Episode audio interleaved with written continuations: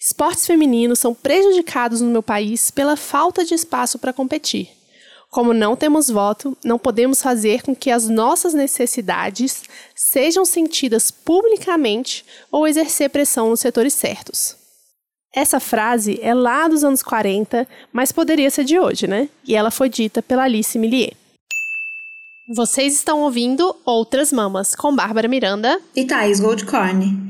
E esse é o episódio 116, um olhar feminista sobre esportes e Olimpíadas, com Mari Bastos.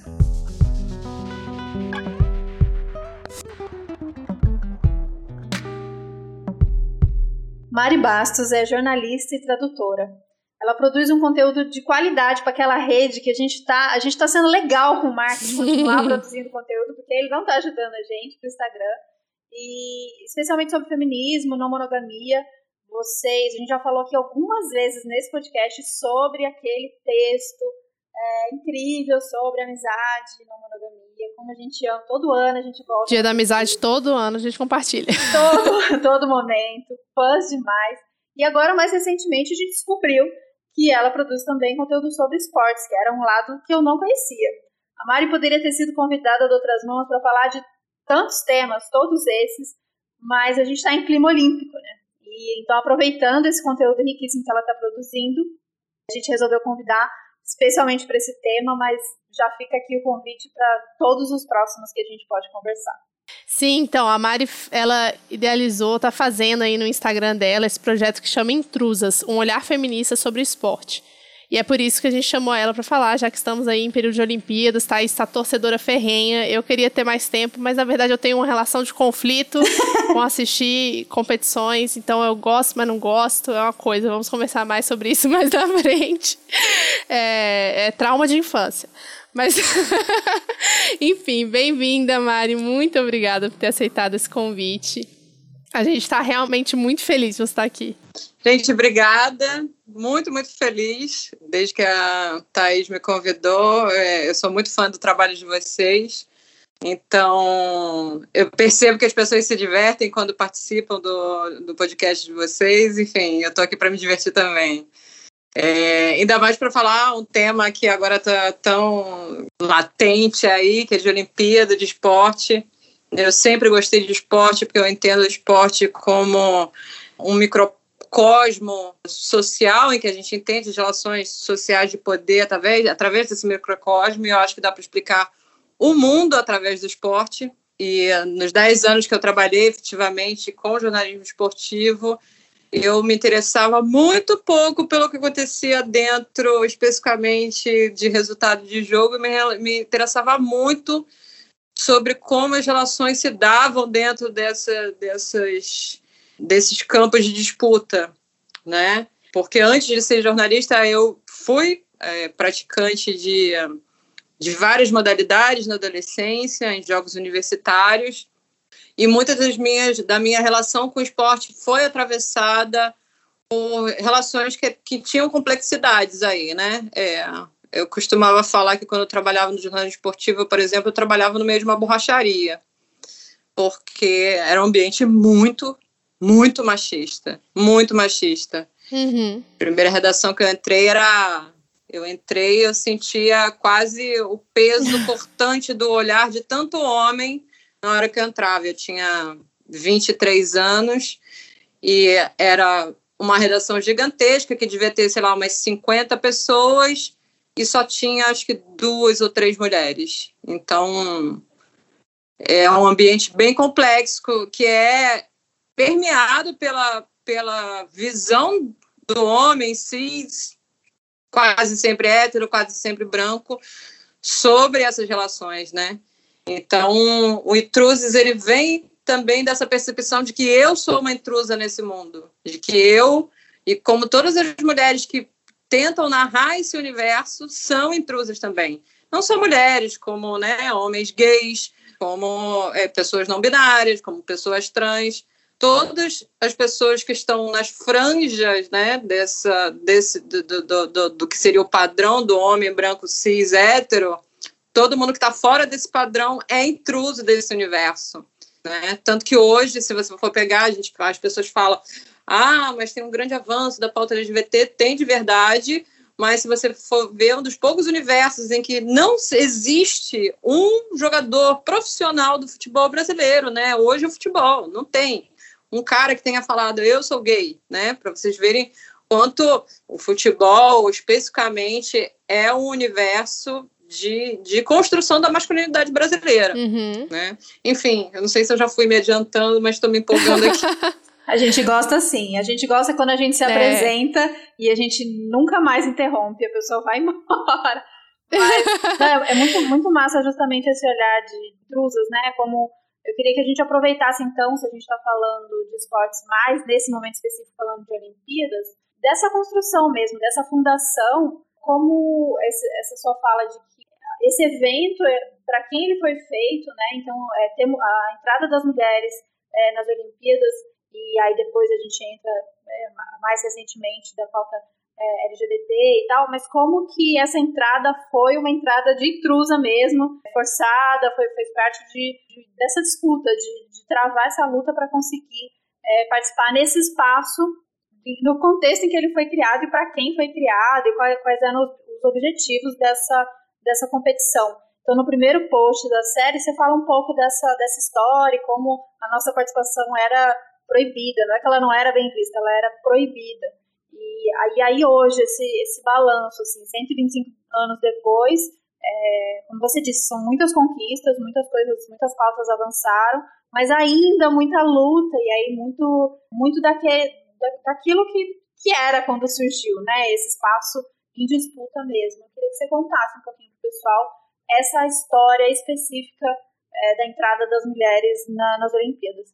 Um minutinho antes da Mari responder a pergunta da Thaís, eu vou ler então para vocês esse post para poder dar uma contextualizada maior. Lembrando também da frase que eu falei logo no início do episódio. O Barão Pierre de Coubertin falou há muito tempo atrás, antes da inserção das mulheres em várias modalidades, que a Olimpíada Feminina é impraticável, desinteressante, deselegante e imprópria não condiz com o meu conceito de Jogos Olímpicos, só o dele, né? A exaltação solene e periódica da capacidade atlética masculina com base no internacionalismo e na justiça e em um contexto artístico, com aplauso das mulheres como recompensa. As mulheres têm apenas uma tarefa, a de coroar o vencedor. Em competições públicas, a participação feminina deve ser absolutamente proibida. É indecente que os espectadores corram o risco de ver o corpo de uma mulher ser esmagado diante dos seus olhos. Além disso, por mais resistente que seja um atleta, seu organismo não foi feito para suportar certos choques. Pronto, Mari, pode ir. É muito louco, porque eu começo a série justamente fazendo um post sobre umas falas do Barão Pierre de Coubertin, que foi o cara que idealizou um francês que idealizou os Jogos Olímpicos da Era Moderna, que foram realizados pela primeira vez em 1896. Desde o início tem participação das mulheres, mas tem participação das mulheres em modalidades muito específicas, que eram já consideradas, digamos assim, modalidades femininas, ditas que, que não interferiam na, no que seria a função primordial da mulher, que era a, sua, é, a manutenção da sua capacidade reprodutiva né? Então você pega, tipo, seriam tênis, natação, tinha essa percepção, né? Existia um discurso médico de que dizia que determinados tipos de modalidades poderiam prejudicar a capacidade reprodutiva das mulheres. Então, isso é fundamental para entender que tipos de modalidades entram desde o início no programa olímpico para as mulheres e que outras modalidades as mulheres tiveram que batalhar ao longo da história para conseguirem se inserir. E o quanto os próprios Jogos Olímpicos, desde a sua concepção, eles são, são formados a partir de uma concepção que é, que é a concepção do homem branco, eurocêntrico, aristocrata. Isso é importante que se fale, porque até hoje a gente tem modalidades que são absolutamente excludentes para grande parte da população. Você pega hipismo, vela, golfe, são modalidades. Eu acho muito louco quando as pessoas falam: ah, mas existe quando fica nesse foco excessivo da inserção das pessoas, das mulheres trans na, na, na, disputa olímpica. Porque elas ficam, ah, mas não tem vantagem competitiva? Porra, se você pegar, tipo, os ricos têm uma vantagem competitiva brutal nesse, nessas várias modalidades. Não existe a possibilidade de uma pessoa pobre chegar na, na Olimpíada com, sabe, saltando, saindo no hipismo, na vela. Você pega um cavalo daquele custa milhões, um, um barco daquele custa milhões. Então, é, me parece tão fora de propósito discutir vantagem e desvantagem competitiva tipo de uma parcela que já é muito vulnerabilizada na população, que são as mulheres trans, né? Que com muita dificuldade conseguem chegar no alto rendimento, são raríssimas, né? As que chegam. Mas, enfim, aí retomando essa questão da concepção original dos jogos, quando eu ressalto a fala do Barão Pierre de Coubertin, falando que os jogos femininos seriam não seriam atraentes, seriam um desastre. Não lembro exatamente a aspa que eu coloquei lá, mas eu, eu recomendo que as pessoas é, vejam esse post, porque ele é muito interessante, porque ele é um bom raio-x de como aquilo foi criado. É uma visão eurocêntrica do mundo, é uma visão machocêntrica do mundo, é uma visão branca do mundo, supremacista, né? É, é, então, ela vem carregada de tudo isso. Então, tudo que foge a esse padrão do homem branco, hétero, aristocrata, tudo, absolutamente tudo, na verdade, são, são pessoas intrusas nesse sistema. E é muito louco que ele é formado. Hoje, por exemplo, Queen eh, se tornou a primeira pessoa não binária a conquistar uma medalha olímpica, né? Sim. Parece, é, às vezes as pessoas podem pensar, ah, é uma questão identitária, não sei o quê, mas se você for pensar, os Jogos Olímpicos ele foi forjado em cima de uma concepção binária de mundo que é europeia, uhum. né? É, então, o que Queen está fazendo hoje é justamente colocando em xeque essa concepção binária. Comecei a parar para pensar assim: poxa, quando a gente é criança, a gente brinca com os meninos a gente costuma competir contra os meninos. Por que, que em determinado momento se separa? Por que, que é, o quanto há de construção social nas diferenças de desenvolvimento entre homens e mulheres? O que, que há, o que, que há de biológico? Por que não se testa? Se você pega, por exemplo, os Jogos Olímpicos hoje, tá, pela primeira vez existe a inserção de uma série de modalidades mistas. Não sei se vocês viram, mas para mim foram uma das coisas mais legais desses jogos. Sim. Foi demais. Eu vi de natação, cara, o aquele Dresser, que foi o grande nome da natação, perdendo para umas minas, entendeu? Sabe? Na, na raia final ele perde para umas minas. E é demais isso, sabe? Do ponto de vista lúdico, do ponto e também criar essa sensação que, que a gente, o nosso cérebro até dá um tilt de ver homens e mulheres celebrando no campo esportivo juntos, né? A gente não vê isso. Então, o que a gente vê ao longo desses mais de 100 anos de, de Jogos Olímpicos foi o próprio movimento olímpico, que é comandado por homens cis, brancos e héteros, tentando forçar divisões e categorias que, na verdade, criam exclusões sociais, né? E que cada vez mais esses grupos que so, são socialmente excluídos criam fissuras para tentar se inserirem nesse universo. Que hoje a Olimpíada é, muito provavelmente desde Los Angeles de 1984, é o evento mais global que tem no mundo. Não tem reunião da ONU que seja tão global, não tem nenhum evento em que se reúna gente de tantos países ao mesmo tempo no, tanto, no mesmo lugar. Não existe nada parecido. E com audiência, uma audiência global, está todo mundo prestando atenção. A gente está prestando atenção aqui, mas, por exemplo, tem gente no feed vendo pela TV também o que está acontecendo. Tem gente em lugares que a gente nem imagina o nome desses países que estão assistindo e torcendo por seus atletas e vendo os seus atletas, eh, notando as diferenças. Isso que é bonito dos Jogos Olímpicos é que é meio que uma vitrine mundial para a gente notar nossas diferenças, de como as questões são tratadas em âmbito global e âmbito local, né? Eu estou dando várias voltas na pergunta, mas eu vou voltar especificamente, porque chega um determinado momento que as mulheres, é, é isso, elas estão, as mulheres cis, no caso, né? E aristocratas, diga-se, né? Que são mulheres brancas, aristocratas, não são mulheres negras também no início, né? São as primeiras a criarem fissuras nesse, nesse universo. E aí o que acontece é que já havia prática, obviamente, de mulheres treinando atletismo tal, e atletismo era considerada uma modalidade masculina, ao contrário da natação, ao contrário do tênis, ao contrário da, do hipismo. E aí é nessa tentativa de inserção no atletismo e na recusa reiterada do Comitê Olímpico Internacional de incluir as mulheres no atletismo que elas criam sua própria Olimpíada.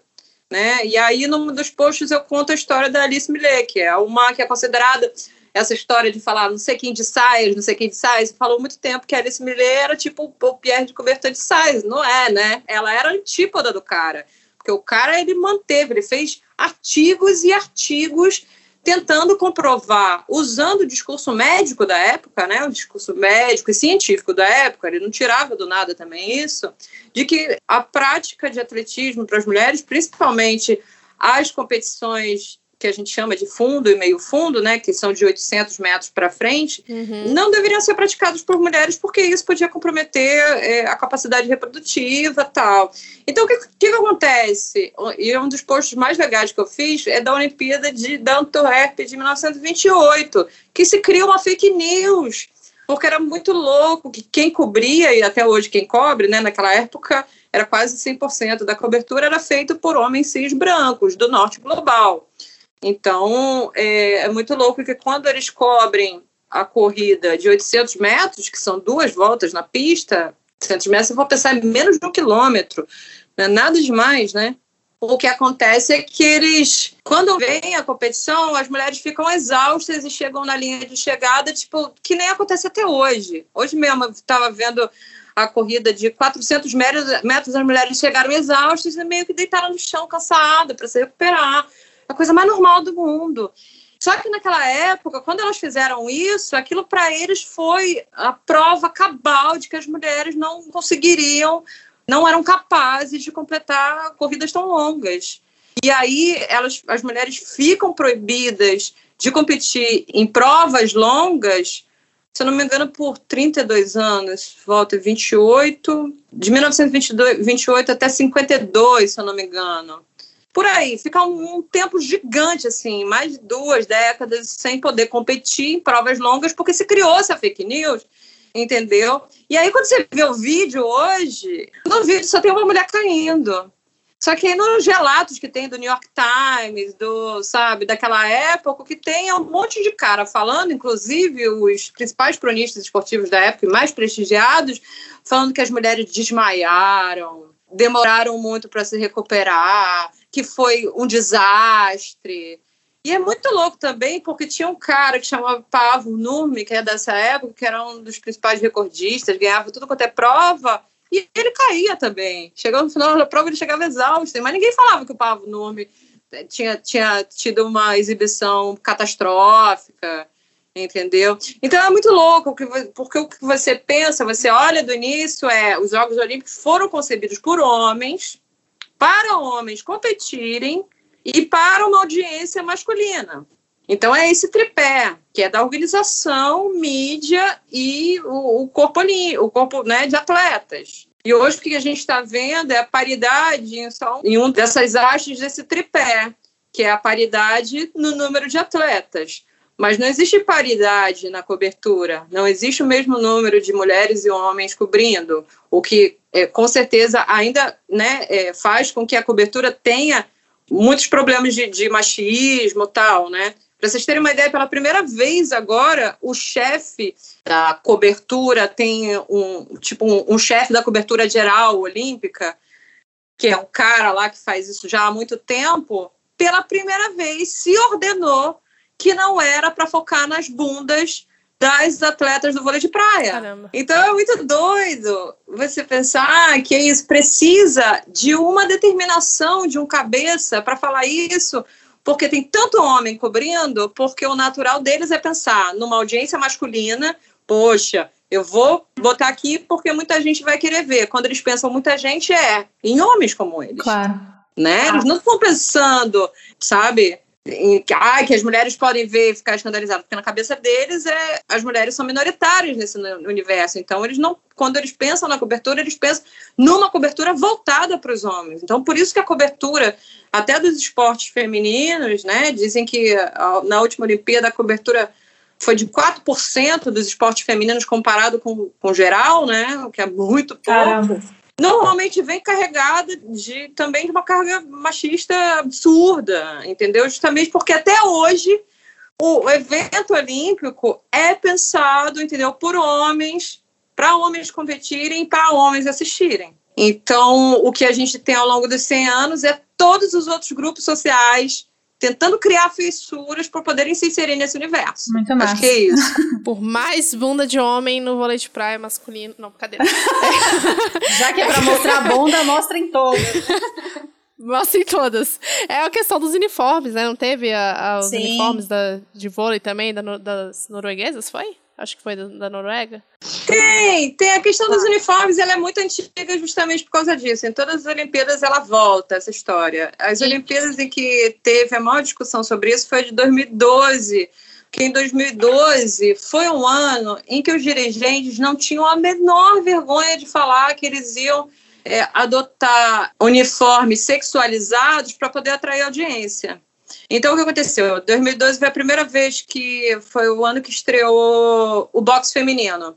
E porque o presidente do Comitê Olímpico Internacional tinha determinado que todos os esportes, para participarem do programa olímpico, tinham que ter versão feminina. Então, isso criou um problema ali para algum, algumas confederações que nunca tiveram interesse em desenvolver o esporte feminino. Era o caso do boxe. Era do tipo, nossa, a gente vai ter que criar uma modalidade feminina? Tá, vamos aí. Mas como que a gente vai fazer isso? E aí, uma das propostas do cara é que as boxeadoras usassem saia. E aí ele falava que era para atrair mais audiência para o boxe feminino, porque ele achava que ia Meu ser Deus. um completo desastre. Gente. E aí isso trouxe uh, uma, críticas brutais, entendeu? Foi tão criticado que um pouco antes dos jogos eles abandonaram essa ideia, porque não faz o menor sentido, né? Tipo, tipo sabe, de ganho se tem, né, de colocar, sabe, os boxeadores de saia. Não faz o menor sentido, porque ele falava assim, ah, é para diferenciar os homens das mulheres. Pra quê? Meu Deus, gente. Ah. Como, né? Ele falava abertamente isso, entendeu? Por isso que eu falo que 2012 foi o ano chave. E aí, em 2012, também teve o lance, o Boris Johnson falou uma bobagem, eu não lembro exatamente, não vou saber reproduzir esses litros. Foi a, a, a Olimpíada é, né, sediada por Londres, tá? E o Boris Johnson falou alguma bobagem muito sexista sobre a questão do uniforme de vôlei de praia.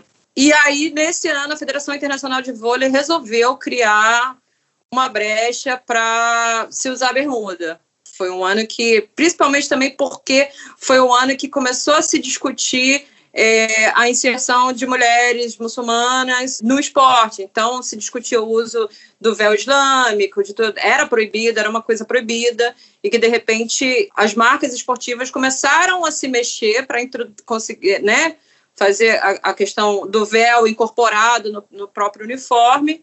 E aí a própria Federação Internacional de Vôlei entendeu que precisava aumentar, criar uniformes que fossem né, maiores para contemplar essas mulheres também, né? Tanto que em 2016 tem uma foto que viralizou na, na Olimpíada do Rio 2016, que era uma dupla brasileira jogando contra uma dupla egípcia, e as brasileiras de biquíni sim, sim. e as egípcias né, usando véu, tal, né? Foi uma foto que rodou o mundo inteiro, assim, né?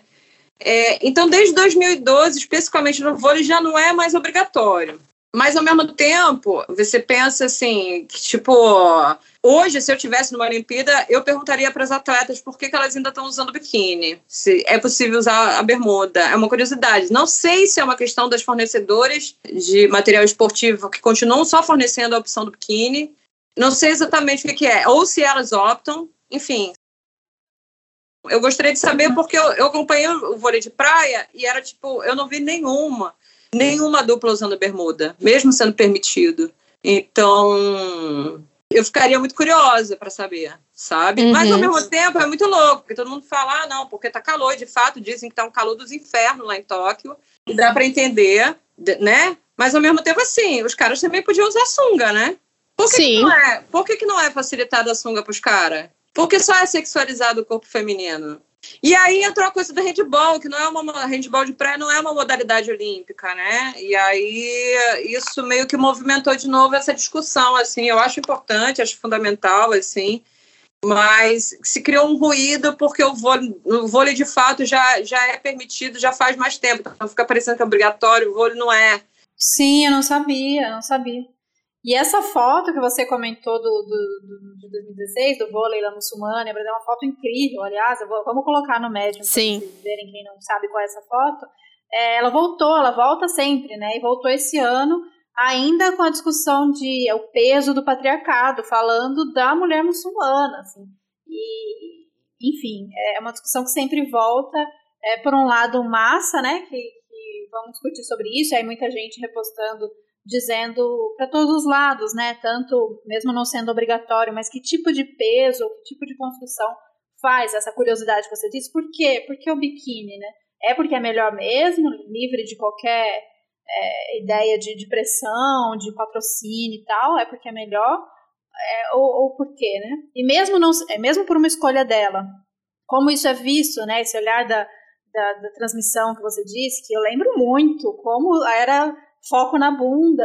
E isso em várias situações, né? A gente, a gente que viveu a televisão aberta nos anos 90, é, a gente sabe que câmera de é, Gugu, Faustão, isso aí fugindo do esporte, não sabia filmar uma mulher que não fosse é, filmando a bunda.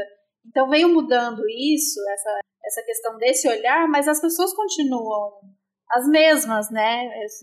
Até no jornalismo, até na transmissão essa maior é, diversidade de pessoas ali contando essa história, porque senão vai contar a história do olhar que ele, que ele sabe contar. Eu fiquei pensando, se eu fosse jogar, não jogo, mas se eu fosse jogar na praia, no calor, biquíni, pode ser bom pelo calor, mas a coxa ia ficar assada, né? Uma coxa ia ficar coçando na outra. Não sei, acho que uma bermudinha que não subisse, que não enrolasse, eu acho que para mim seria melhor. Falando aqui uma pessoa que está no sofá, sentada e não, e não faz esporte nenhum. Mas, cara, você contou tanta história. É, nossa, a, muita a, coisa. foi tanta coisa que eu não consegui, que eu não consegui complementar nada. Mas eu só queria dizer, esse post específico do, do atletismo tem um vídeo, o último card do, do post é o vídeo da, da competição das tais mulheres que chegam e se jogam, que é uma mulher, na verdade. E aí, se, se, se as pessoas vissem o, o Neymar, né, jogando, é. se, se, se derrubando no chão, chorando a todo momento, ia ser proibido o futebol futebol menino do, do menino Neide, tanto que ele se machuca, é muito perigoso pro corpo dele. esse post é sensacional, todos são, mas esse tem o, as imagens, gente, tudo, as imagens, os uniformes, os corpos, né, tudo tão diferente, como a gente mudou, como as coisas mudaram, como virou, os corpos foram cada vez mais também virando essas, essas máquinas, né, porque uh, os, uniformes para melhor desempenho, os corpos levados ao melhor desempenho. É muito maluco isso, muito massa. Babi, se você ia falar alguma coisa. Eu ia falar que essa questão das muçulmanas nos esportes, inclusive eu acho que rodou também foto e vídeo de uma muçulmana que estava lutando, né, por agora, e traz esse questionamento do véu sempre, né, o quanto que atrapalha, o quanto não atrapalha, a questão do feminismo que tá sempre a gente está sempre discutindo isso, pode, não pode, deve, não deve, é ruim, não é, e elas estão vindo aí, as mulheres muçulmanas vindo no esporte para vir também quebrar todas essas ideias, né, de que elas convivem aí com o véu. É muito doido isso. Cara, eu tenho, tenho uma história muito boa. Eu fui cobrir é, os Jogos Olímpicos da Juventude em Singapura em 2010, que foi a primeira edição dos Jogos Olímpicos da Juventude, que é tipo uma Olimpíada para adolescente. Uhum. Tem toda a estrutura de uma Olimpíada, tudo que a gente vê numa Olimpíada né, é tradicional, a gente vê na edição olímpica para a juventude. A única diferença é que os atletas são adolescentes. Inclusive lá eu conheci o Isaquias novinho, o Thiago Braz, toda essa galera que, que tá hoje brilhando, tava lá já despontando nessa época. E aí, quando eu cheguei em Singapura, o primeiro jogo que tinha a competição de futebol, ela começa antes. E aí a primeira primeira partida de futebol que eu tinha que ver era uma partida entre o Irã e eu não lembro quem era quem era o adversário, acho que era Chile, entre as meninas do Irã e as meninas do Chile. Eu já achei demais. A gente não está acostumado a ver as iranianas jogando futebol, né? E aí eu fui correndo para lá. E aí, quando eu estava correndo para lá, estava com o celular na mão, eu descobri que elas tinham sido proibidas, tinham sido vetadas pela FIFA de jogar. Por que, que foram, tinham sido vetadas? Justamente porque em 2010 a FIFA proibia o uso desse tipo de adereço, né? Como um adereço complementar ao uniforme. Então, simplesmente eram umas guriazinhas, sabe? Que, tipo, muito provavelmente estavam viajando pela primeira vez na vida, entendeu? Sendo proibida pela superpoderosa FIFA de simplesmente participar de um jogo de futebol, porque elas não estavam usando a vestimenta adequada que a FIFA queria.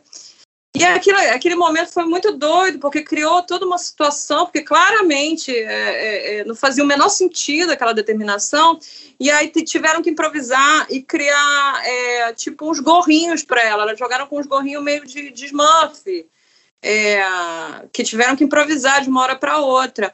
E que é muito louco, foi um dos, do, do ponto de vista técnico, foi um dos piores jogos de futebol que eu vi na minha vida, porque era uma coisa meio a gente tinha a menor ideia de como jogar futebol, todo mundo corria atrás da bola ao mesmo tempo, aquela coisa maluca. Mas aquela pequena, aquele pequeno jogo criou uma fissura absurda no mundo do esporte, que foi a partir daquele jogo que a FIFA começou a discutir a inclusão do véu é, muçulmano né, na, na indumentária do uniforme. E foi a partir da discussão da FIFA que se abriu a discussão para todos os outros esportes. E é muito louco você pensa assim, né? Do tipo, justamente como às vezes a partir de, né, de uma micro questão se cria essa fissura para se abrir para todo mundo, né?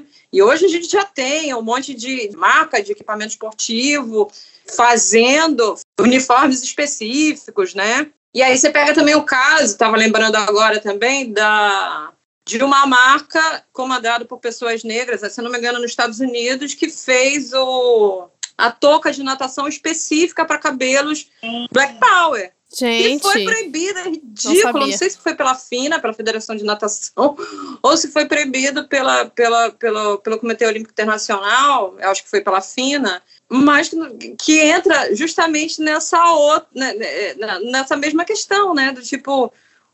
Um, um, grupo tentando criar fissuras, entendeu? E mostrando o quanto é ridículo, né? A norma é ridícula, entendeu? E aí, se eu não me engano, isso foi revertido também, mas precisou ter alguém para fazer primeiro e chegar e apontar, olha, a gente precisa de um equipamento especial, porque gente, nosso cabelo é diferente, nosso cabelo não é dentro do padrão branco eurocêntrico, nosso cabelo é assim, e a gente precisa, né, usar equipamentos específicos para isso. E, uh, e é a partir daí que abre essas discussões. E eu acho, eu acho interessante, triste, né?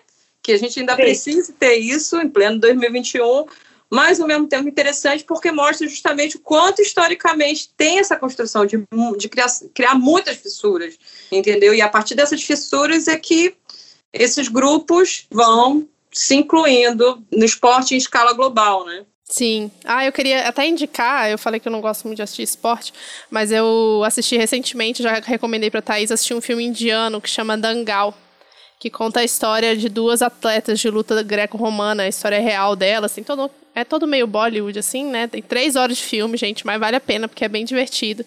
Que é o pai delas sonhava em ser é, competidor olímpico de luta greco-romana, não consegue, e aí eles re resolvem investir nas filhas.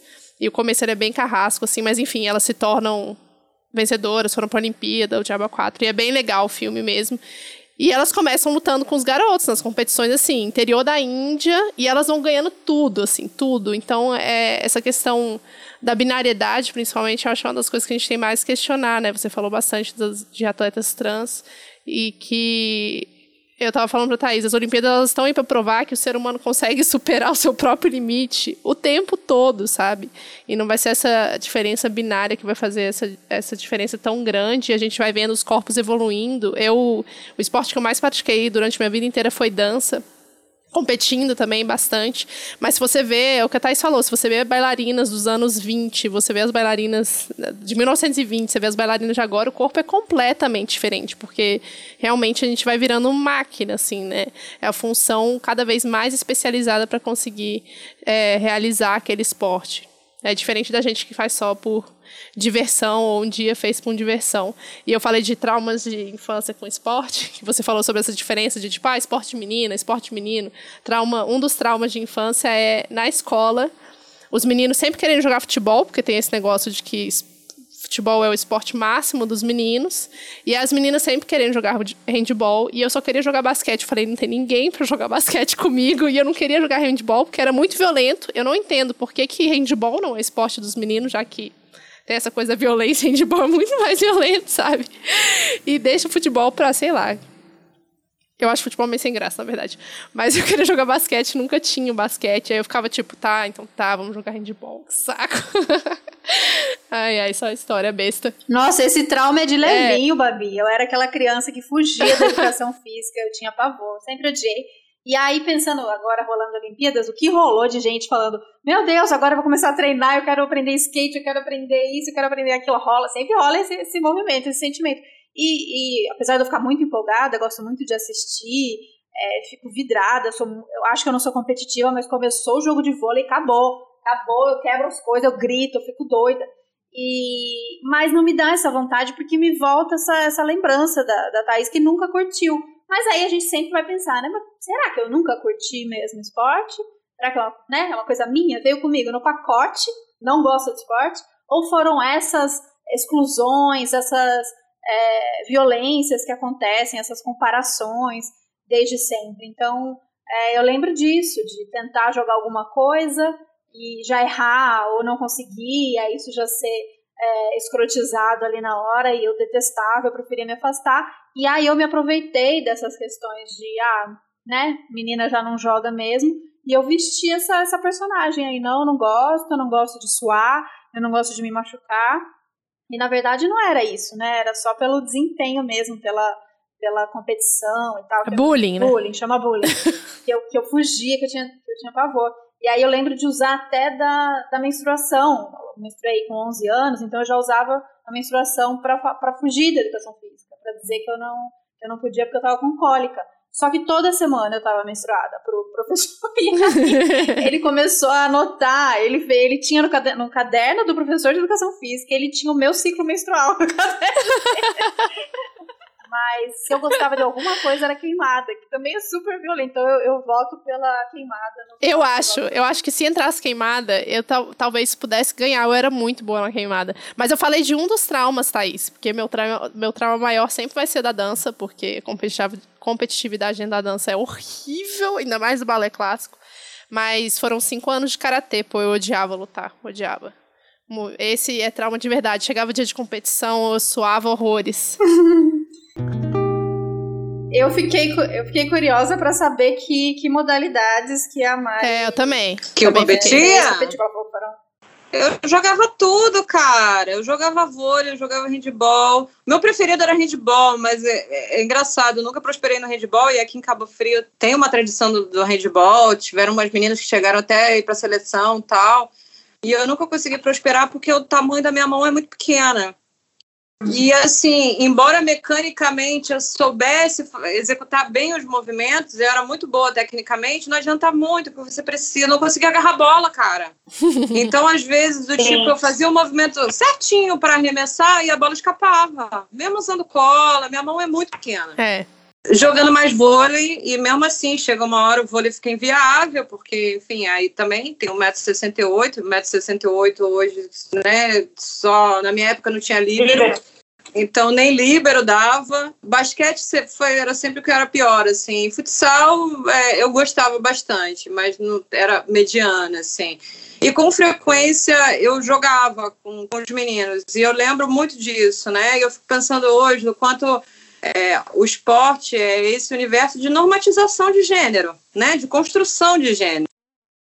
Porque justamente ele entra, né, quando a gente fala, por que está tão associado o bullying ao esporte? Justamente por causa disso, porque quem é desviante, né, eu lembro, é, é, desviante do, do, sistema sexo-gênero, automaticamente já é excluído do, do vestiário, né, eu lembro muito de sentir de sentir uma certa lesbofobia no olhar, assim, entendeu? De as mulheres ficarem meio, tipo, essa mina aqui, do tipo, sabe? De dividir mesmo no vestiário comigo, sabe? O que a gente tem hoje de discussão, ai, né, de um monte de rádio falando que não quer, né, não pode mulher trans entrar no banheiro, não sei o quê, as mulheres lésbicas, que são, de certa forma, masculinizadas, sempre lidaram com esse olhar julgador também, entendeu? E é muito louco que, tipo, ver as mulheres lésbicas alimentando essa narrativa contra um outro grupo vulnerabilizado, para mim é uma maluquice, porque para mim vestiário, banheiro sempre foi um ambiente heteropressor. né? Cis heteropressor hoje, pensando, né? E é isso, a gente via, aí acontece. É, lembrando um pouco dessa coisa da infância, um dos posts que eu fiz foi logo depois que a Raíssa ganhou, né? Da importância da Raíssa no esporte que, historicamente, é considerado um esporte, um esporte dominado por homens, né? O skate, a gente sempre associou muito skate a uma prática masculina, e de repente vem uma guriazinha toda fragilzinha, não sei o que, se divertindo, e uau! Vira medalhista olímpica, cara. Aquilo ali cria uma fissura que é absurda. E aí, nesse post da Raíssa, eu retomei uma pesquisa, há muito tempo fiz uma matéria falando sobre, com base no estudo da Plan International, que é uma ONG muito interessante que estuda coisa da autoestima das crianças, das meninas tal. E uma das coisas que eles falavam é que 70% das meninas gostam ou querem praticar algum esporte, mas 45, 49% delas acabam desistindo até o final da adolescência. Isso, e esse número é seis vezes maior do que o número dos meninos, entendeu? Então, você pega justamente o que acontece na adolescência, justamente essa construção de gênero dentro do esporte, em que diz para a menina: olha, você não pode, se você, sei lá, gosta de skate, ou gosta de levantamento de peso, ou gosta de qualquer esporte que é historicamente associado à construção da masculinidade, automaticamente você vai ser julgado por isso. Como quem diz: esse espaço não é o seu. O que, que você está fazendo aqui? Por que você quer jogar futebol? Eu lembro muito quando eu era. Eu devia ter, sei lá, a época que eu comecei a gostar muito de handball, eu devia ter, sei lá, uns 11, 12 anos. E eu pedi para minha mãe uma bola de handball de presente de Natal. E aí eu lembro, eu tinha uma tia que o sonho dela era me ver de babados e, né, exibindo todos os sinais de feminilidade, que ela enchia o saco da minha mãe e falava: mas que você vai dar bola para essa menina? Essa menina não precisa de bola, essa menina precisa de boneca, entendeu? E eu lembro disso, de ouvir isso, de isso ficar muito marcado, né? Porque nessa fase tudo que falam pra gente fica muito marcado. Tanto que viram traumas que a gente vai tratando o resto da vida em terapia. Mas o peso que um adulto tem quando faz essa generificação associada ao esporte tem um peso brutal. Se uma menina vai seguir em determinada modalidade, ou simplesmente ela vai abandonar, porque aquilo não é coisa de menina. Isso acontece com muita frequência.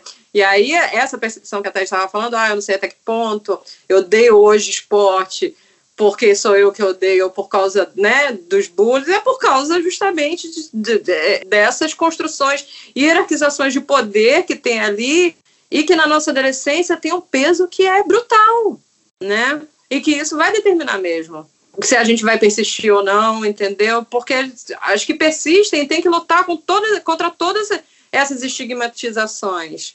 Eu estava conversando com uma amiga minha, eu fiz uma live com ela, a gente cobriu muito, ela, eu era da Folha, ela era do Estadão, a gente cobriu muitos eventos juntos e eu estava falando com ela, cara, lembra na nossa época quanta matéria que tinha que, que aí os caras faziam uma pauta e de repente ia é, entrevistar alguma mina do levantamento de peso, do boxe, e era sempre as pautas assim: fulana é, luta, mas não deixa a vaidade de lado. Aí sempre aparecia uhum. fulana passando batom. Sim. E diz, olha, ela, né, ela, ela tá no esporte que é, é tradicionalmente masculino, mas ela não é, não virou homem, né? Ela não virou sapatão. Aí tinha lá a fulana toda orgulhosa, né? Passando batom para dizer, não, sou sapatão. Ainda tem essa, que, que é o que eu trato em um dos outros posts, que fala que eu, eu conheci durante essa pesquisa do, do Intrusas, esse, esse conceito que é de 1978, eu nunca tinha ouvido falar, mas o que eu achei maravilhoso que chama Female Sim. Apologetic Behavior, que é tipo comportamento de, de desculpas feminino. É tipo o pedágio que as mulheres pagam para poder se inserir no esporte, como quem diz, tudo bem, olha só, homens, eu estou entrando aqui, mas eu não vou ser sapatão, entendeu? Então eu até passo um batom, eu até uso uma unha comprida, entendeu? Eu tô, até estou usando brinco aqui enquanto estou na disputa, porque eu ainda tô boa para o seu olhar. E isso entra também com a evolução do, do, da questão dos uniformes, porque os uniformes no momento você pega esses vídeos de 1900 bolinha, início do século 20, são as mulheres super tapadas. E aí, quando o esporte começa a ser televisionado, se começa a ter a ideia de que, de que o esporte feminino pode ser interessante para o olhar masculino se você sexualizar. Então aí bota a mulherada tudo sem roupa, tudo usando, né? Tipo, quanto mais curto, melhor. As musas, né? As musas. Da... As musas, exato. Então, todas essas construções que eu estava levantando, e que é muito louco, que são debates e discussões que eu gostaria de ter tido na, nesses 10 anos que eu trabalhei nas redações, mas nunca tiveram espaço, por um motivo muito óbvio. Eles não querem abrir mão dos privilégios que eles têm sobre, que, que é um olhar, a perspectiva masculina, branca sobre o mundo, está repercutida ali, entendeu? É essa narrativa, assim. E é muito interessante, eu vi uma matéria da CNN, logo depois da história da Simone Biles, em que se colocou na cabeça da matéria escrito assim: homens brancos criticam a atitude de Biles. Eu achei corajoso da, da apresentadora colocar aquilo ali, porque exatamente os Jogos Olímpicos é um grande evento que os homens brancos julgam o resto do mundo de acordo com o seu padrão. Então, o que tem de homem branco sentado no sofá falando que aquela, sabe, que aquela mulher é gorda demais, o caso, né, ou tá fora de forma, ou aquela lá assim, aquela vai perder porque, sabe, sei lá, é masculina. São os homens brancos julgando o resto do mundo sobre a régua, sobre a régua deles. E aí o que a gente está fazendo agora é justamente, opa, peraí, narrativa aqui está sendo disputada, bicho. Não é mais assim. Eu achei demais ela ter, achei corajoso ela chegar e falar, porque era isso. Se vocês forem ver, na minha bolha, 100% das pessoas falaram, aplaudiram a atitude da BIOS. Mas se você for pegar, e aí você pega, tipo, quem é que tem espaço nobre, entendeu, para falar nos grandes meios de comunicação? São os homens cis brancos, né? Então, eles lá falando. Teve um que chegou nessa matéria mesmo falando que ela era uma sociopata que ela era uma vergonha para os Estados Unidos. Cara, imagina, entendeu? Um cara parar para falar uma pessoa que era a única sobrevivente, né, do, do, caso lá do Larry Nassar, né, de estupro, de pedofilia, dos maiores escândalos do esporte mundial, a única sobrevivente que ainda estava competindo, a mulher chega e fala, olha, eu acho melhor dar uma parada e vem um cara me fala que ela é uma vergonha nacional tá louco, entendeu? É completamente despropositado, mas o que acontece? São essas pessoas que têm mais espaço midiático, então às vezes fica aparecendo que a opinião hegemônica, a opinião de todo mundo é essa, quando não é. Ela foi muito aplaudida, inclusive por outras mulheres e ginastas que, a partir do caso dela, relataram toda a série de problemas que passaram em suas respectivas épocas. Eu vi muitas ginastas de várias gerações, entendeu, relatando a partir do, do que aconteceu com ela, entendeu? Situações em que foram expostas justamente por homens, né? Porque os técnicos normalmente são homens também, delas ultrapassarem os limites com essa, com essa história toda, né? Que, que vem de uma ideologia neoliberal, de que você tem que, bem essa coisa, né? Você tem que trabalhar até morrer. Sim, sempre querer mais, né? Sempre querer mais e querer mais. Ela tava de boa, ela falou, não tava me divertindo também, tava de boa, tava tranquilo. Como como você vai negar isso, né? Se o discurso é que você sempre tem que buscar. Mas eu, eu fico transtornada com o Galvão Bueno, porque ele ali estava tentando não fazer esse discurso do, do fraco e tal, né? Porque senão ele seria execrado, ele sabe disso. Mas era o tempo todo dizendo, assim: ai, gente, infelizmente ela não aguentou. Infelizmente, é, ela teve que cuidar. Como se fosse, assim, também uma atitude de uma, de uma coitada. É isso que eu vou, dessa, dessa patologização de coitada, uma coitada. E sendo que ela estava lá, assistindo, se divertindo, com uma decisão sensata, sensata de, tá, até aqui foi legal, esse aqui eu vou abrir mão, porque já tá de boa e eu quero me cuidar. E ótimo, uma, uma atitude assim, que poderia ser vista como muito tranquila, mas nessa de você não pode negar, abrir mão do que é seu, tem que sempre buscar mais. E aí esses, esses tweets desses machos fazendo a comparação com sei lá quem, que foi carregada já não conseguindo mais andar, mas cruzou essas histórias também de superação, né? De que foi doendo mesmo, foi com a perna estourada, foi, mas foi, né? Honrou ali mesmo chegando em último lugar, honrou. Essas histórias também, é, elas ainda têm muito espaço, mas acho que nessa Olimpíada a gente conseguiu, é, como você disse, trazer esses outros pontos e, e acho que com muita discussão boa, né? Com muita gente apoiando, com e outros atletas olhando e falando, é, talvez eu poderia ter tirado o pé aqui, talvez eu poderia, porque a gente não sabe depois o, o custo disso, né? Depois que acaba uma competição dessa, o custo físico e mental para esses atletas. Então, mas nem precisa pensar em acabar a competição, não. Tem uma coisa também que eu descobri no meio dessa história, é uma, tem uma parada que chama twist, que é quando as pessoas que trabalham muito com acrobacias, e isso você pega até o pessoal de circo, até o pessoal da ginástica, o que acontece é que às vezes dá um tilt na cabeça, é que a pessoa perde a orientação espacial mesmo, entendeu? E era isso que estava acontecendo com ela, foi por isso que ela decidiu parar. Porque quando ela faz, ela participou da prova de salto, se eu não me engano, né? Foi a única competição que ela, acho que ela, que ela, que ela teve, ficou com, ficou com umas notas bem abaixo do normal dela, né? E aí ela fala desse, desse desespero de não saber, de não ter ideia de onde está o chão. Caramba, você imagina isso? E, cara, é isso. Se você perde ideia de onde está o chão, você pode cair de pescoço e ficar paraplégico. Uhum. Não é exatamente. Aquilo tava, podia trazer é, problemas físicos permanentes. Naquele momento. Uhum. Exato. Não, é, é, não era só uma questão de tipo, ah, né, só afetar mentalmente. Não, podia trazer prejuízos Assim como há na história da ginástica, tem uma ginástica chamada, não sei o que, Muxiquina, que era curtida como nova Nádia Comanete, toda aquela história e tal, e a menina ficou paraplégica, porque foi levada até a exaustão pelo, pelo técnico dela. Temos histórias que são horrorosas. Você é louco a ginástica. Eu não sei como as pessoas ainda colocam filhos, filhos para fazer ginástica artística. ginástica Total. artística, para mim, é que, nem, é que nem fábrica de salsicha, quando você descobre que as coisas estão feitas e ninguém nunca mais come. É tipo ginástica artística, cara.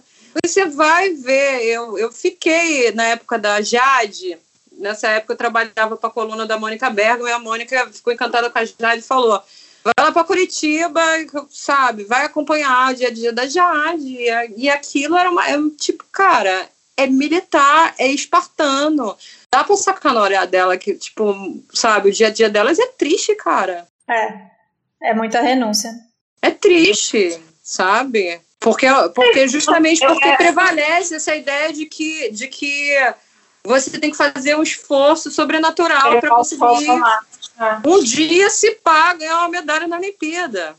E vocês, você acha que mudou essa coisa do, do corpo? Ou foi só uma, uma observação minha de quem não, não, não conhece muito? Que eu acho, eu acho, assim, observando as atletas da ginástica artística desse ano, que eu achei corpos mais diversos, assim, do que aquele corpo que a gente via, aquele menorzinho, mais musculoso, mais tronco, com um quadril mais fino.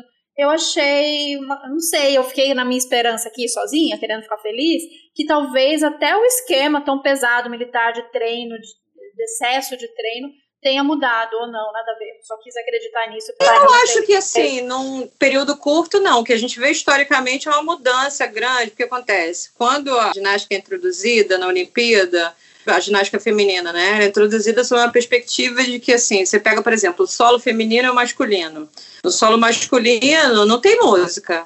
Então, o que está sendo medido ali é a capacidade atlética, é a força, é a elasticidade, entendeu? Quando entra a ginástica feminina, uma das, das diferenças que eles fazem é justamente introduzir a música no solo, porque eles querem avaliar as mulheres pela elegância, pela beleza dos movimentos, e não pela força, entendeu? Então, já cria uma distinção nisso. Se você pega os vídeos da, né, da metade do século XX até mais ou menos, sei lá, Olimpíadas de Barcelona, por aí, as ginastas, ela tem um corpo que era sempre muito parecido com a da Nádia Comaneci, todas muito fininhas, eram meninas, né?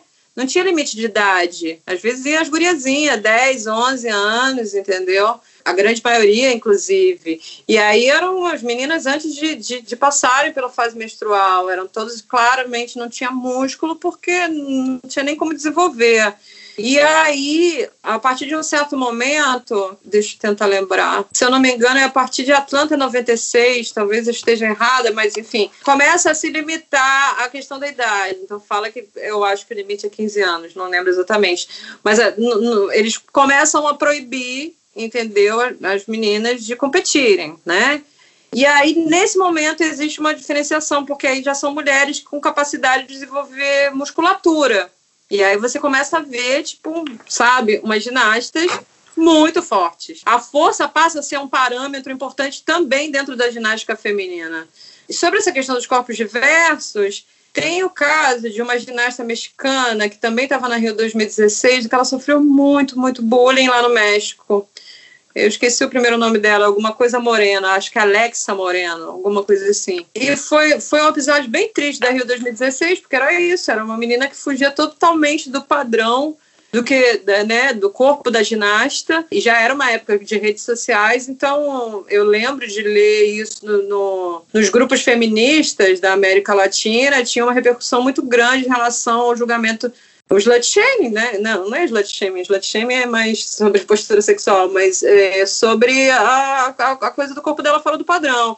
E ela competiu de novo nessa Olimpíada, e me parece que pelo menos a mentalidade mudou um pouco. Eu vi é, relatos de que as pessoas estavam mais felizes pelo alcance que ela teve nessa Olimpíada do que pela do que ficaram menos focados no, no corpo dela, né? Hum. Enfim, acho que é isso. Bom, tem muita coisa. Vamos, vamos escolher agora o que, como a gente encaminha, porque tem muita coisa ainda para falar, muita história para contar. Eu acho. O que, que você acha, Babs? O que, você acha também, Mário? Eu acho que a gente pode falar dessa questão, não sei se vocês acham que falar dessa questão da, dessa divisão né, da, das categorias feminino e masculino, numa prospecção do futuro, que a gente pensa sobre isso, já está sendo essa discussão sobre que as categorias, de repente, é, sejam outras, sejam outros marcadores que dividem. Você falou dessa questão, você jogando handball, sua mão era muito pequena. Então tem um lance do, sei lá, eu vi esses dias falando do Michael Phelps ter um, ter um, um braço comprido pra caramba, e um tronco, e as pernas mais curtas, o que dá a ele uma, uma certa vantagem. Bem mais simples, que é a questão do vôlei. Você pega assim, por exemplo, no judô, você tem. É, você pode categorizar de N maneiras o esporte. O judô, por exemplo, ele é categorizado por peso. Por que, que no vôlei uhum. não é uhum. categorizado por idade? Por, por altura? ela só na, na, na, raquetada em cima de mim e pronto. É muito Exato, doido. entendeu? Aí você, enfim, eu fico pensando muito nisso. As pessoas falam, é, ah, mas não tem vantagem competitiva das mulheres trans? Mas peraí. Eu, por exemplo, eu preferiria competir contra uma mulher trans no vôlei que fosse da minha altura do que contra uma mulher cis de dois metros de altura. Sim.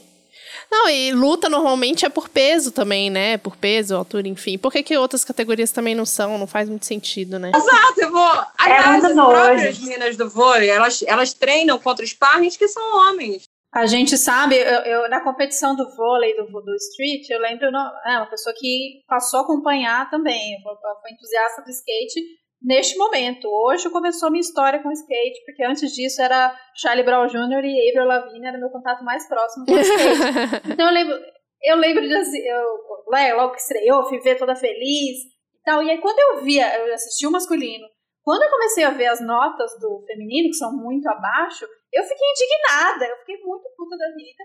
E aí Karen Jones estava lá explicando essa questão de que é, as notas elas são mais baixas porque elas são avaliadas da mesma maneira né? Para não ficar tipo, ah, vamos dar uma nota café com leite para elas. Isso não existe. Então, é do mesmo jeito que avalia o masculino, avalia o feminino. Só que a história, como a Mari já disse, né, o skate, ele é esse, esse ambiente é, mais masculino, e especialmente nas competições, as manobras, vamos, vamos supor que eles estão é, o skate masculino ele está há anos à frente do feminino em termos de desenvolvimento das manobras, do que eles fazem, e também, claro, incentivo, grana, que a gente sabe como isso faz a diferença. Então eu fiquei com aquela sensação amarga de que injusto, que sacanagem, ao mesmo tempo eu entendi. Então não são só as questões hoje, se a gente falar, ah, a partir da próxima Olimpíada vamos fazer uma divisão que não seja binária e que seja por características e tal. Isso é uma construção, porque hoje não é só né, essa questão da diferença é, do corpo, existe uma diferença de incentivo, né, que aí o esporte ele vem correndo para se igualar em algumas categorias especialmente. Então tem, tem muitas coisas aí para se colocar, mas essa coisa do skate me deixou bugada com essa sensação de injustiça, ao mesmo tempo saber que é, um, é, é, como isso já veio lá de trás, é um processo que a gente tem que correr atrás. Então a gente vê a importância de ver uma Raíssa né, brilhando aí, todo o foco nela, a mídia dando essa atenção, Rebeca, Ana Marcela, todas essas, como é importante para a gente tentar é, diluir, e não como é, é, essas essa, essa questão do gênero, óbvio que a gente fica feliz, né, por a gente saber como o feminino, é, especialmente o futebol, que, que tristeza, né, mais uma vez, mais um discurso é, da Marta, é, apesar de, dessas mudanças, ainda falando da falta de incentivo, e a gente sabe é, o quanto é desigual. mas que isso sirva pra gente quebrar essas barreiras e alcançar essa igualdade, mas que a gente não se apegue a elas tanto dessa, né? Ah, então mulheres, então eu vou, né, eu tô falando isso que eu tô é, mais uma vez aqui contra as rádios dizendo, ah, então é a gente e aí ninguém pode entrar, gente, mulheres cis, e ninguém pode entrar porque conquistamos esse espaço. Pô, justamente o contrário, né? A gente quer diluir isso para que essas diferenças não existam mais, para que isso não seja feito assim. Então eu li uma matéria, depois vou colocar aqui para vocês também, que existe dentro do, do COI, né, do Comitê Olímpico Internacional, uma pesquisadora sobre essas questões dos atletas transgênero, a Joana Harper, e ela fala justamente isso. Existem outros critérios. Então é, é feito os, os testes de níveis de testosterona. E, por exemplo, existem mulheres cis que têm o nível de testosterona mais alto do que é, mulheres trans que com terapia hormonal já não, já não tem mais esses níveis a ponto de, de entrar nessa, nessa disputa por esse quesito. Então é tanta coisa e é tão. É, isso está sendo olhado que é para vir uma, uma discussão de internet tão rasa, né, tão boba dessa defesa desse espaço que já está comprovado que não é por aí, né? Essa, essa coisa desse desenvolvimento do corpo porra, a gente sabe como isso tem diferença de corpo para corpo, como a Mari falou. Se colocar a Mari do lado de uma, é, uma dessas mulheres do vôlei altíssimas e fortíssimas, isso é a diferença? Ou mãos grandes, mãos menores, braços mais alongados, né? Os corpos diversos, independentes desse, desse binarismo aí inventado. Sabe o que é muito doido? Eu tava vendo a foto da Laurel Hubbard, Aliás, eu fiquei com muita pena, né? Porque a impressão que eu tive é que assim, o preço para que uma mulher trans tem que pagar para poder participar da Olimpíada é ficar completamente é perder. Uhum. Perder, exato. Fiquei muito triste também do circo midiático que se criou ao redor dela. Mas é muito louco que aí eu fui ver a foto dela e a foto, comparar com a foto das três vencedoras. Se eu mostrasse essa foto dessas quatro pessoas para uma criança, para uma pessoa qualquer, falasse para elas, ó, uma dessas pessoas aqui é uma mulher trans, você saberia dizer qual é? Eu aposto com vocês que quase nenhuma saberia dizer. Porque morfologicamente todas elas são muito parecidas. Até, enfim, depois dei uma olhada nessa foto do pódio da categoria dela, que é um exercício muito interessante. Então, às vezes, a gente fica pensando muito nas diferenças, né? E é muito louco, porque elas se parecem bastante. Dito isso, eu acho assim, você falou do caso da Joana Harper, a Joana Harper é só uma consultora. E por que eu estou falando só uma consultora? Porque o movimento olímpico, ele é um movimento formado por pessoas cis, brancas em sua maioria, quase todas do norte global, quase todas. São essas pessoas que estão determinando o que é mulheridade, entendeu? E é muito louco isso, que se dê tanto poder a essas pessoas, delas dizerem o que é uma mulher e o que é um homem, e tentarem, no alto dos seus privilégios, tentarem criar um muro entre o que é ser mulher e o que é ser homem. Eles estão há mais de 100 anos tentando fazer isso e, obviamente, não conseguem, porque esse muro não existe. O que existe é o que a gente sabe, né? E tanto a ciência como a, tanto as ciências biológicas quanto as sociais já comprovaram que sexo e gênero são espectros.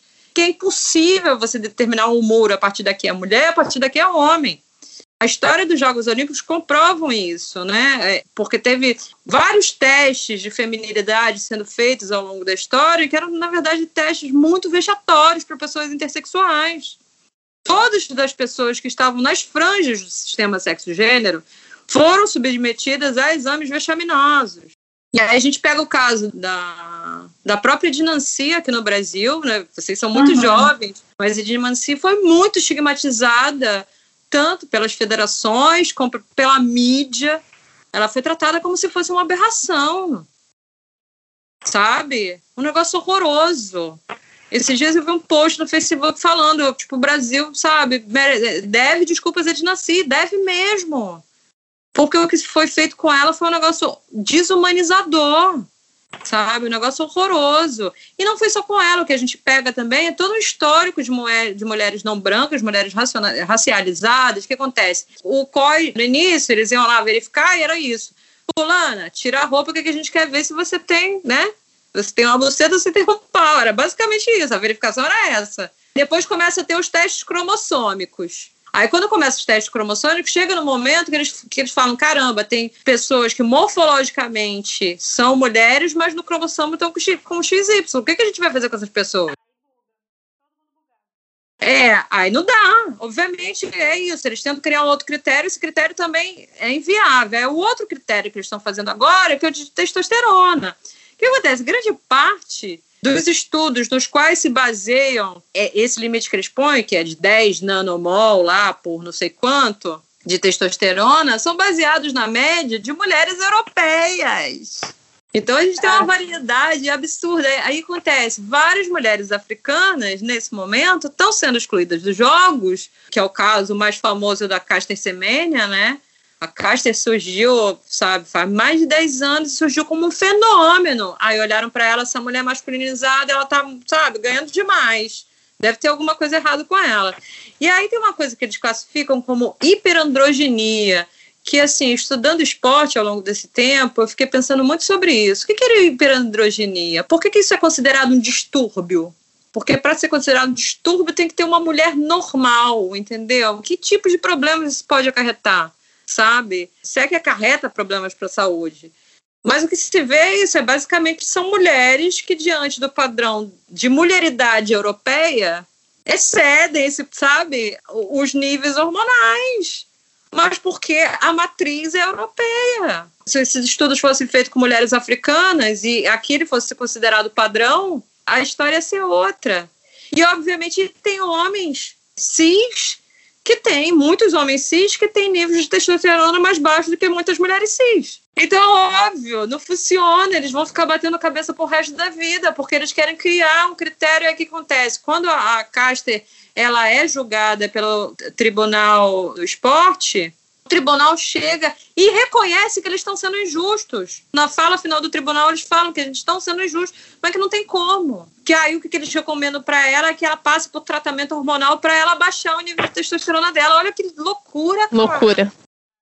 Faz o menor sentido isso. E aí, dentro disso tudo, a gente tem é isso. Tenta se criar um muro entre o que é ser homem e o que é ser mulher para sustentar a binariedade a qualquer custo. E o que acontece é que todo mundo que está nas margens desse sistema sexo-gênero é excluído. E aí todo mundo que é cis lava, lava as mãos. Ah, não sou eu que não estou sendo excluída, entendeu? Só que acontece que, assim, a história do esporte é a história da exclusão, cara. O que me preocupa? Me preocupa menos como, o que, como isso vai se dar no movimento olímpico, porque isso, o movimento olímpico não é democrático, é um movimento que é comandado por um tipo espe específico de perfil, Ali eu sei que o que vai continuar acontecendo é simplesmente eles colocarem uma, duas mulheres trans só para dizerem que são inclusivos, entendeu? Criarem tantas dificuldades que o máximo que vai acontecer é isso. Mas o problema disso é que isso interfere no nosso dia a dia. Aí o que está acontecendo? Justamente quando começou a surgir toda essa discussão de inserção das mulheres, tal, de que o Comitê Olímpico criou essas regras para permitir a entrada de mulheres trans no esporte, teve um backlash grande nos Estados Unidos e está se discutindo em vários estados nesse momento a proibição de crianças trans de participarem de atividades recreativas. Essa é a maluquice. Então, muitas feministas radicais nos Estados Unidos estão se aliando a movimentos conservadores e a movimentos de extrema-direita para proibirem crianças que, não, que estão fora da norma de participarem de atividades esportivas. E é isso que me preocupa. Não é se uma mulher trans vai chegar na Olimpíada, entendeu? É o fato de que corpos não normativos não vão ter espaço, sabe, em socialização. esporte é importante para a socialização. Esse é o cerne da questão, sabe? Que a gente tem que ficar preocupadas, porque é. aí interferem, sabe?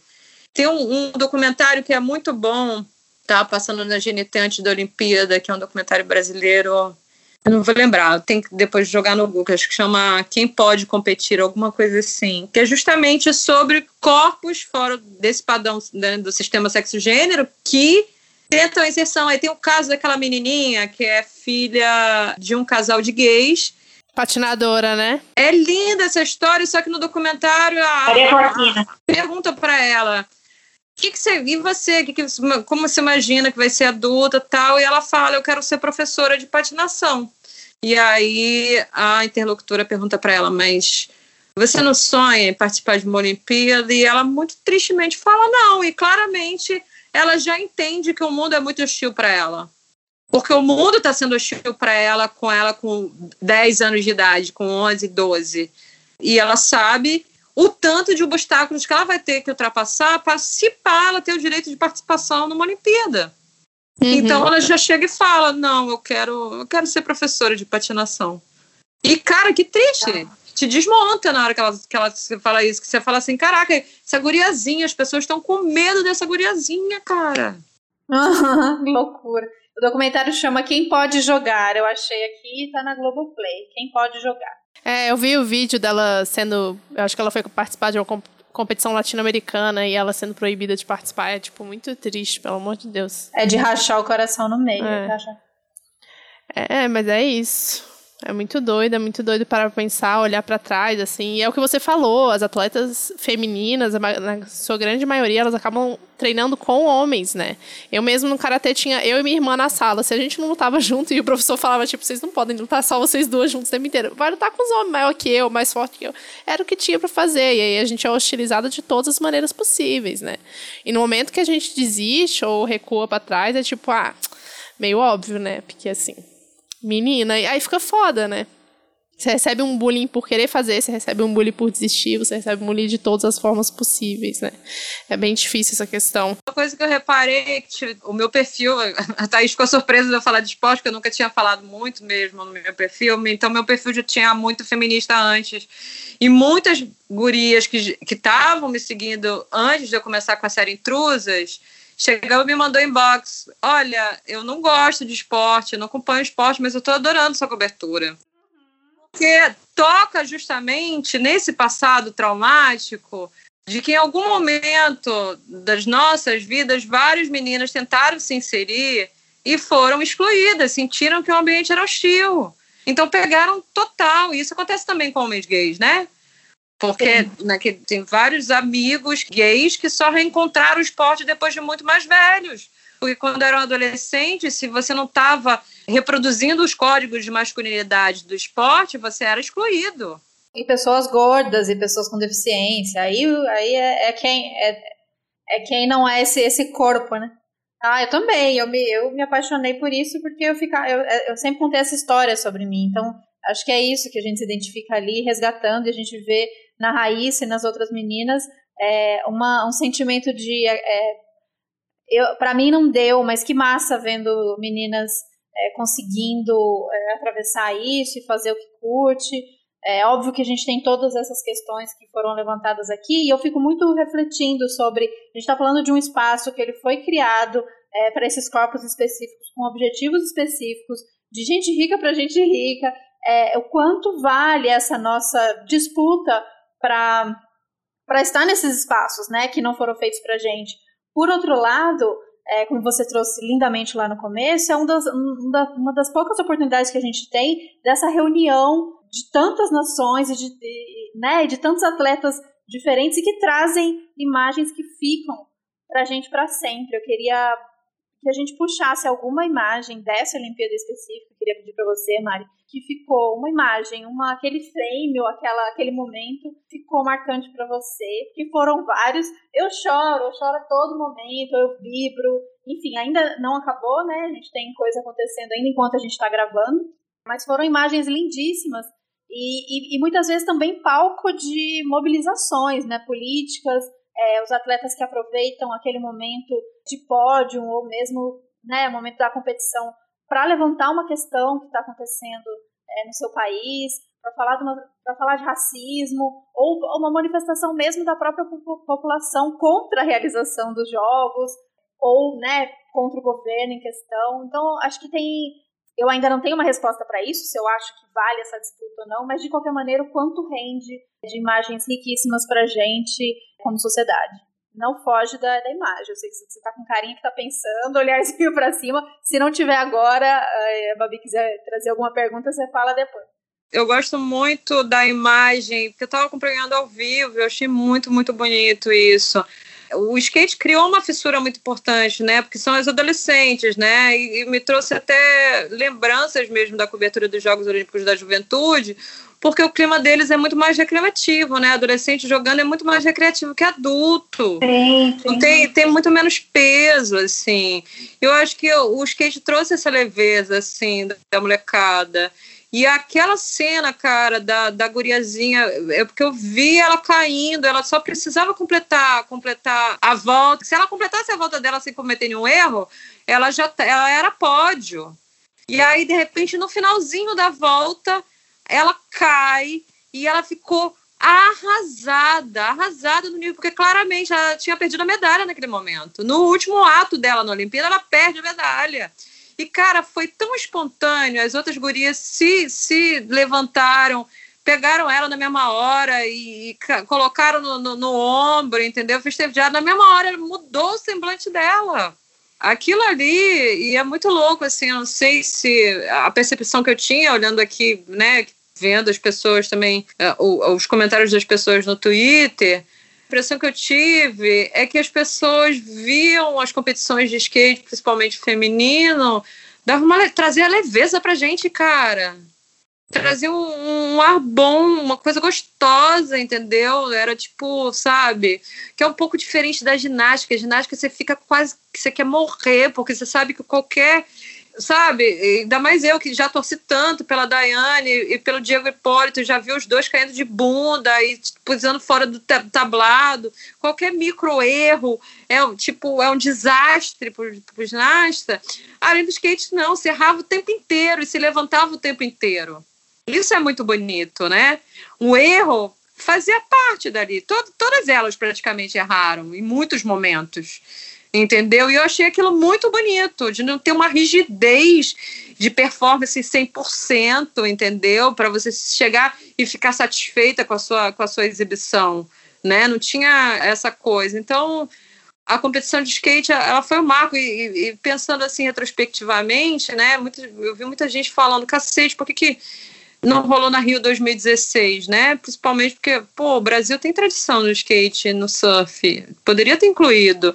E aí a gente volta para essa coisa de quanto o movimento olímpico, o esporte olímpico era comandado por homens, cis, brancos, hétero e tal. Os caras resolveram incluir golfe, por quê? Porque ia poder construir um campo gigantesco e superfaturar em cima daquela merda, entendeu? A gente deixou de incluir skate e surf, sendo que a gente poderia ter hoje delegado uma puta pista de skate no Rio, né? Se tivesse incluído skate. E não, teve um campo de golfe que criou uma oh. série de problemas ah. ambientais. É um negócio horroroso. Não faz sentido do ponto de vista esportivo, do ponto de vista ético, ambiental, não faz sentido a não uhum. ser para encher o bolso é. daquela galera. E é bizarro, você pensa, aí tá o legado da Rio 2016 para os jogos é o golfe, tá aí o golfe rolando em Tóquio. Quem é que tá vendo golfe? É tudo, a ver, né? tudo a ver com o Rio de Janeiro. bizarro. Só tem playboy jogando, entendeu? e, você, e, e, a resposta é isso, né? O quanto o skate que movimentou o público e deixou a galera tão animada e foi tão comentado nas redes sociais. É, realmente, essa entrada do skate, do surf também, com certeza, mas o skate especialmente trouxe muitas imagens é, incríveis. E essa motivação, eu fico imaginando quantas meninas e meninos também agora querem aprender e querem fazer Tinha alguma restrição, algum medo, alguma questão, estão aí se jogando, aprendendo. É, realmente foi muito massa. Ficou marcado para mim mais por causa dessa lição do cair e se levantar. Sim. Porque Sim. o esporte ele tem essa rigidez de, de, das pessoas falarem você cometeu uma ínfima falha que pode, sabe, que pode custar sabe, que pode virar um trauma pro resto da vida. Que eu, eu lembro muito do Diego, volto a citar o Diego porque foi muito triste o que ele passou antes de quando ele conseguiu a medalha na Rio 2016. Ele cai duas vezes, ele cai em Pequim, ele cai em Londres, ele cai de forma feia. E eu lembro dessa, da escolha vexatória da foto dele para colocar na capa, entendeu? Dele caindo de bunda, é um negócio que deve ter assombrado a vida dele pro resto da vida, sabe? E é, é, muito triste, porque ele teve uma trajetória muito louca, assim.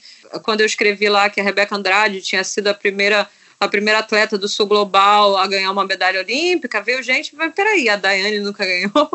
E... Geral, geral achou que ela tinha os três ouros, né? A gente lembrar da apresentação dela, é ouro. Se aquilo não é ouro, eu também tive essa sensação.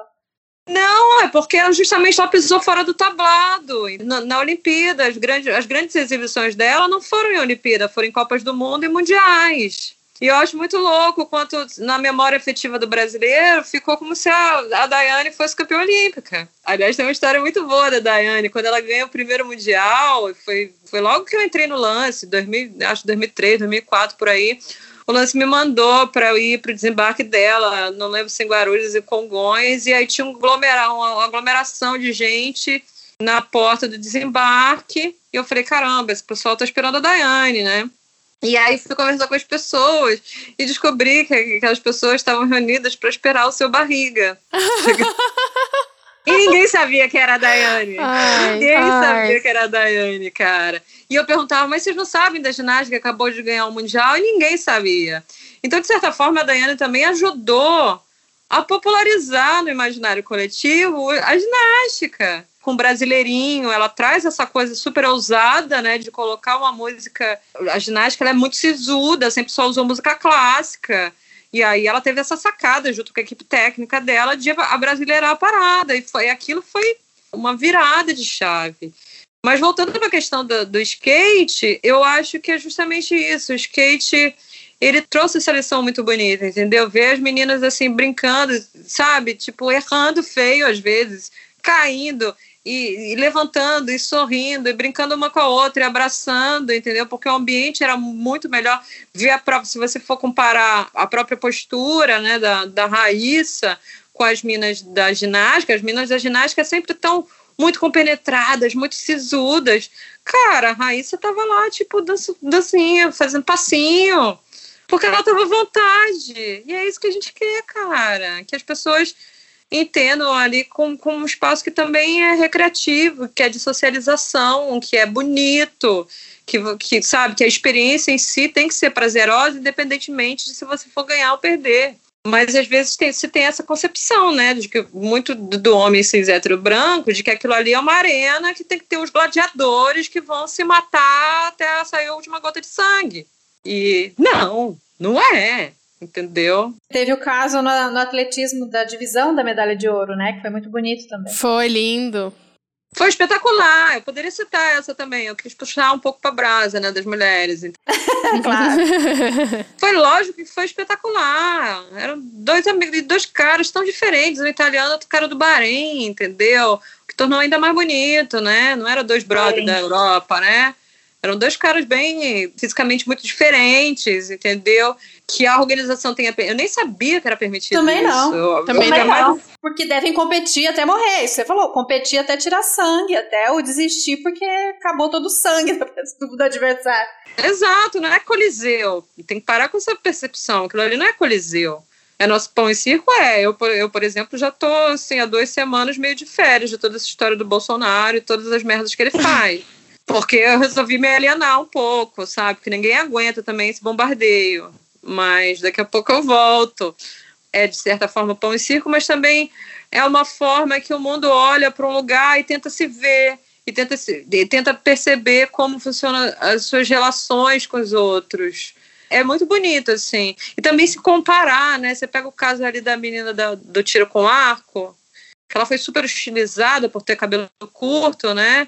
E aí você entende níveis de machismo em vários países, né? Uhum. Isso é muito doido. Você fala... Aí alguém tinha comentado no meu post, pô, eu achava que a, que a Coreia do Sul já tivesse muito mais avançada nisso. E eu falei, eu também achava, né? Só que, na verdade, elas avançaram bastante. O que acontece é que existe um backlash brutal. Tem grupos subterrâneos ali de chans, de incels, que ficam é, hostilizando na internet todas as mulheres que ganham alguma visibilidade midiática na Coreia do Sul.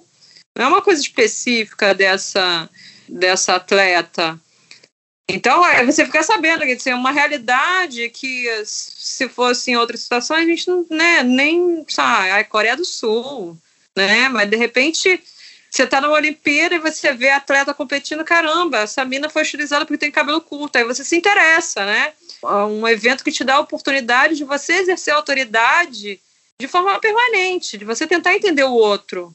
Né? Por isso que, para mim, é, sempre foi um evento muito fascinante, era meu sonho cobrir. Porque eu sentia era isso, caramba, eu vou para um evento que vai ter gente de tudo quanto é lugar do planeta, de lugares que eu não sei nem situar no mapa direito. Quando eu fui para Londres, entrevistei uma mina, sabe, que estava no meio da guerra da Síria e de repente estava em Londres, sabe, de gente com realidades muito diferentes da nossa. E é isso, aí você fica, eu fico fascinada com as histórias, porque uhum. eu quero entender como funciona socialmente cada um e comparar com a gente, entender como todo mundo pode avançar, né? Massa. Nossa, cobrir uma Olimpíada deve ser uma coisa assim realmente muito incrível, tá? Sim. Tá aí na, na, nas minhas nas minhas invejas. Ela falou, queria ir como atleta. Eu falei, atleta nada, eu queria ir como jornalista.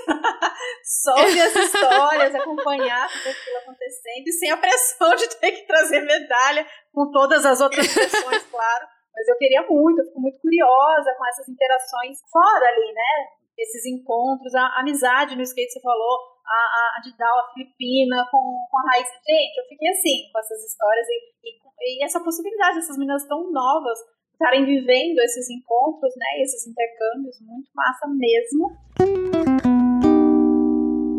Bom, Babi e Mari, o que mais vocês querem falar ou podemos encaminhar para o final? Porque assim, quem está aqui com a gente até agora, muito obrigada, vocês são guerreirinhas e tem muita história. E aí o que eu vou sugerir para vocês, tem muito material produzido no Instagram da Mari, que é arroba marifeminismo. Você criou um destaque, né, Mari, da série Intrusas para você. São posts é, bem, muito, muito bem feitos, com é, carrossel, com várias imagens, mas se você quiser concentrar tudo, tem um destaque com todos os posts. Podia virar uma coisa isso, né, num outro lugar. Bom, tô só jogando aí. E esse é um trabalho muito lindo que a Mari fez, porque vocês sentiram na fala dela o, o prazer dela, quanto ela gosta desse assunto, mas um trabalho, trabalho de uma jornalista. E então eu, eu convido vocês, para quem curtiu, para quem vai acompanhar, para quem vai lá ler, vai se apaixonar, a apoiar esse trabalho. Através do, do Instagram da Mari, vocês conseguem saber como fazer isso. E é isso, eu adorei. Eu queria ouvir mais histórias. Tem tanta história, gente. Tem a história do judô que a gente não contou. Mas tem lá, o que ela não contou aqui, é, tem lá na série e eu convido vocês para acompanharem. O que mais? O que mais vocês querem falar? Sim.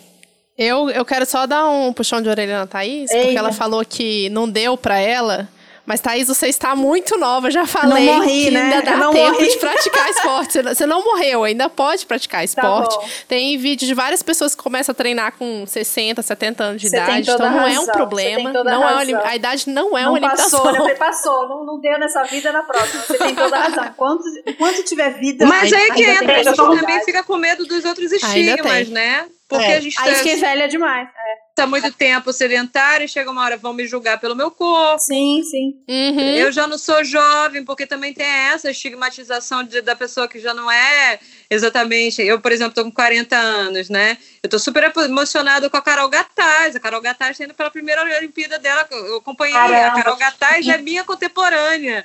Quando eu jogava vôlei aqui em Cabo Frio, eu vi a Carol Gataz jogando, sei lá, no Pinheiros.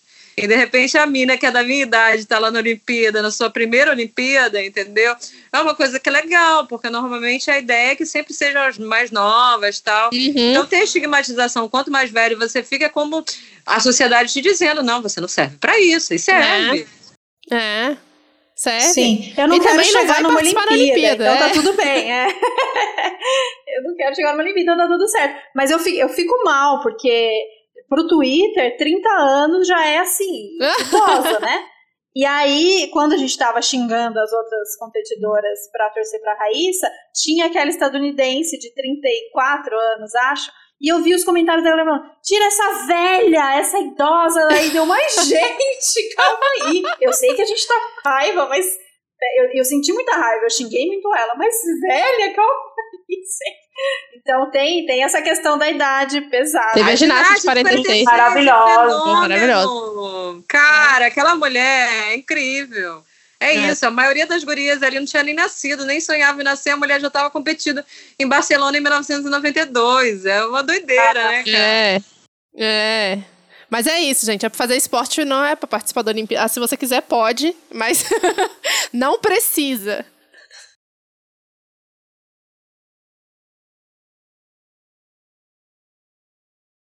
É, esse é um projeto ousado, mas se der certo eu volto a contar, porque é isso, a minha fazer as pazes com o esporte, eu acho que dá tempo. É, me levar para esse lugar muito ruim de, de fracasso, de falha, e eu quero levar para um lugar mais bonito. Então, vamos ver.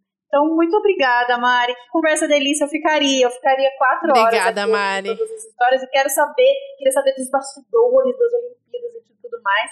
Mas tem muito. A gente pode conversar em outros momentos.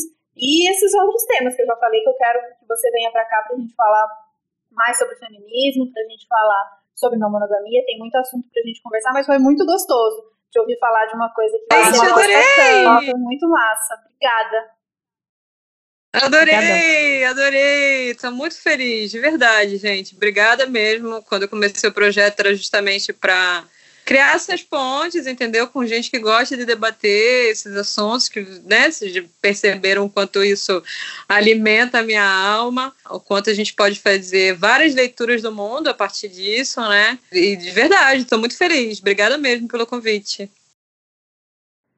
Que bom. Ah, então eu já bom. chamei, mas quiser chamar, chamar o pessoal para acompanhar. E tem, tem texto seu, onde o pessoal pode ler mais sobre esses outros temas além do Instagram? Tem Medium ou não? Eu criei um Linktree no, no, meu, no meu Instagram que tem que eu linkei umas, umas matérias que eu fiz no passado para gênero e número. Na, na última Olimpíada na Rio 2016 a gente fez um especial sobre mulheres no esporte que estava bem interessante assim. E ali tem eu linkei algumas matérias eu acabei desenvolvendo textos maiores porque era isso, ou eu fazia textão para o Medium, ou eu fazia, eu ficava fazendo as artes ali pro, pro Instagram. Não ia dar para fazer as duas coisas, entendeu? Então eu acabei optando pelo Instagram mesmo como uma plataforma que, que eu ia falar, mas tá praticamente tudo ali assim, coisas complementares mais do passado, as minhas coberturas passadas estão no Linktree. Massa. Legal. E, e deu vontade de ouvir que mais, bom. então de repente tem alguma colega podcaster ouvindo a gente, convide a Mari para falar mais, porque eu quero ouvir mais só esse episódio Sim. foi pouco. É, Olha, e tem história, é, viu? Vamos continuar, vamos ligar aqui e a gente continua. então tá bom. Ai, ai. Muito obrigada, obrigada e muito obrigada, gente, quem ouviu até aqui. E até o próximo. Beijo. Até o próximo. Bora. Beijão. Beijo.